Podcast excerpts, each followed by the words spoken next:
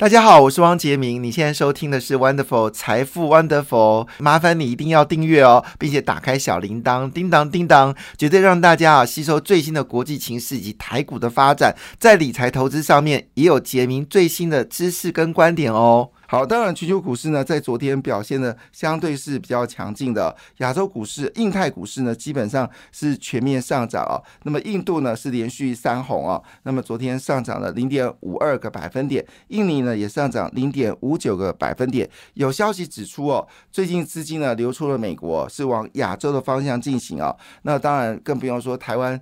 呃，第一季呢就接收了大概一百八十五亿美金啊，折合台币大概四千四百多亿的新台币的钱呢，好外资汇进来。那么去年汇出去的钱呢是一百六十五亿啊，反而比去年汇多。好，那昨天的美国股市呢，这个非半指数呢是小跌了零点五六个百分点，纳斯达克是跌了零点四三个百分点，道琼呢只是上涨零点。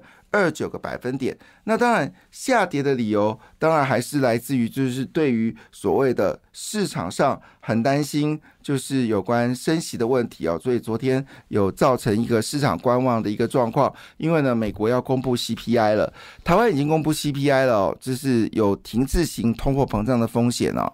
那么有人这么说。台湾的央行很可能要决定降息，可是我好奇啊，升息的呃，这个有通膨的情况下。怎么可能会降息呢？所以我好很好奇这个内容到底是谁放出来的哈。但是呢，在美国很明显是消费者物价指数呢将要公布了，那么对于呃就是五月份美国的升息可能会有一些影响，所以市场的气氛呢是相对比较谨慎，观望气氛也比较浓厚。好，那么所以整个股票市场的变化就变得比较低迷。好，但是呢，呃。有一个好消息是什么呢？就是油价走高，比特币呢也在十呃也在这个创下了就是近十个月来啊首次再突破三万块美金哦。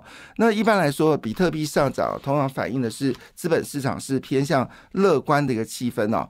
那昨天其实整个市场下跌的原因呢，还是来自于人工智慧概念股呢，在昨天表现呢就没有那么强劲了哈。那么我们来看一下，这个美光是上涨零点四七个百分点，那跟这个 AI 有关的辉达是跌掉了一点四九个百分点，那跟这个呃呃跟 AI 有关的 AMD 呢，昨天只是下跌一点五二个百分点。那么联联发科的对手高通呢是持续下跌哦，那么跌了零点五八个百分点哦。那么当然联发科呃在公布了三月份营收重回四百亿大关哦，振奋人心哦，所以昨天股价呢已经开始有些回升的一个状态。那么昨天台积电呢是小涨零点二五个百分点，那联电呢则是持平啊，那日月光也持平啊，这是昨天的一个状况。那特斯拉昨天是上涨的，那么走高了一点二四个百分点到一点一百八十六点七九美金啊，主要原因是因为呢，现在这个特斯拉持续的降车子呢，会不会刺激它的汽车销售成为主要因素？而我们知道特斯拉也要去上海啊设计。呃，设置超级工厂啊，专门生产的是所谓的这个 Mega Pack，就是我们说的厨电设备哦。那这部分呃。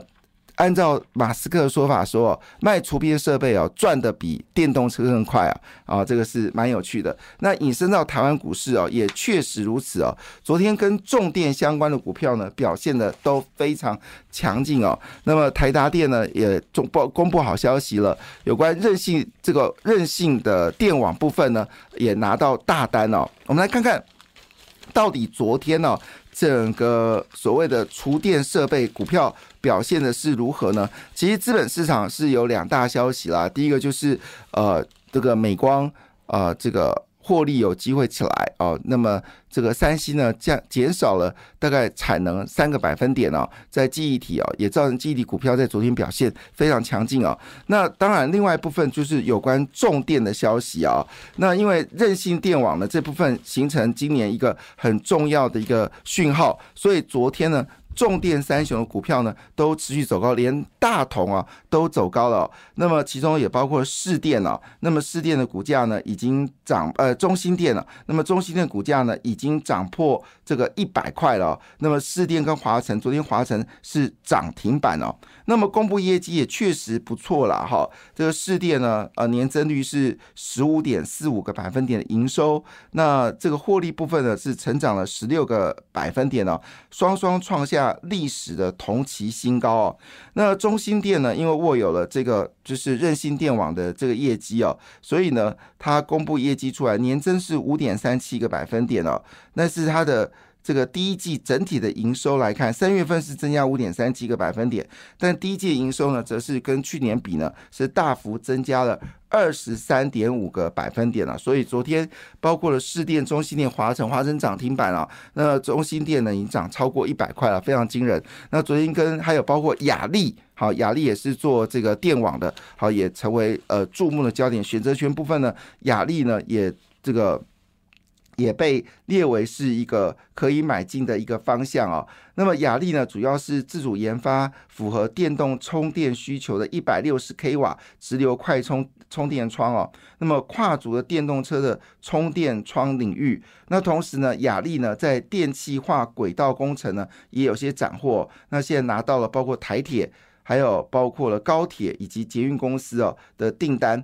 那在太阳光电部分呢，其实它也出了大容量的这个变流器哦。那么尤其是这次台电呢，要十年砸的五千六百四十五亿哦，那这些重电厂呢，渴望可以得到。非常好的一些机会，所以昨天呢，雅力呢已经变成选择权的一个标的物哦。那不止如此哦，事实上呢，还有一个就是不断电系统哦，也是得到市场的一个关注哦。这家公司呢，这个不断电系统叫 UPS 啊，这家公司呢叫做旭准哦，那么代号是六四零九，那么三月份营收哦是呃大要进哦。月增率是高达了五十五点七个百分点，非常惊人啊！所以昨天股价呢已经上涨到九十块钱了，是居信华、大力光还有这个利旺之后呢，外资呢大幅买超了这个续准啊，那么是呃五十二张哦，那么推升股价呢持续的走高，那么累计外资呢买了一百六十九张啊，持股比例呢是。